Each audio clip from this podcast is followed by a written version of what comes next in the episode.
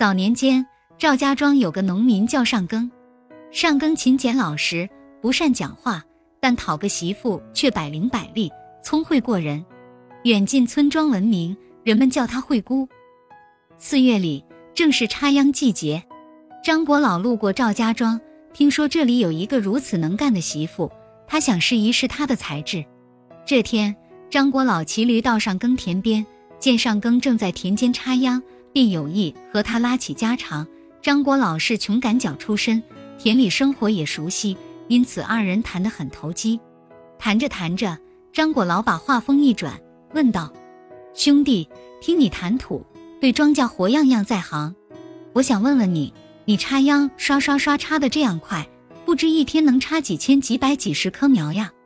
上庚被这突如其来一问给搞懵了，回答不出。张国老说声。改日会，就笑眯眯骑着驴走了。晌午，上庚回到家中，坐在凳子上发呆。惠姑见了，便问：“你闷闷不乐，为了何事？”上庚便将上午碰到的事情告诉了惠姑。不料惠姑听完，扑哧一笑，说：“你真傻，这算什么农活上的事？这老翁是在存心难为你呀！哎，你就不能问问他驴蹄着地，每天能着几千、几百、几十次吗？”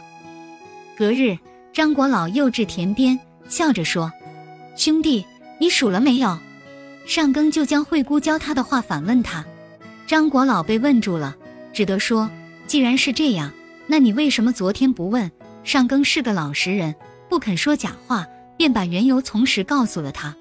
张国老捋捋胡须说：“你媳妇这样聪明，老夫倒想一件。如蒙应允，老夫不求丰盛酒肴。”但愿品尝品尝你家里的十桌酒菜，每桌一碗。明日中午当备薄礼前往。上庚难以推却，就答应了。但过后细细一想，才知道事情难办。备席不算什么，可这十桌酒菜，每桌一碗，应怎么办？真是难死人了。上庚心里焦急，回去又将此事一五一十的告诉了惠姑，却不料惠姑根本不当他一回事，只轻巧的说：“有啥难的？”现在来都行。次日近中午时分，上庚见惠姑并没有去做菜，一直在摇着纺车，走过去催他好几回。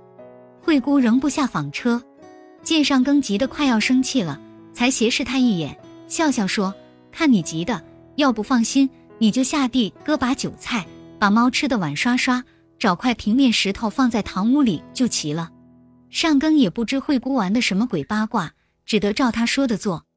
惠姑这才不紧不慢地走下纺车，在灶间收拾起来。刚好惠姑在里面忙完，外面张果老就骑着毛驴赶到了。上庚迎出门，笑着和张果老打招呼，又扶他下鞍。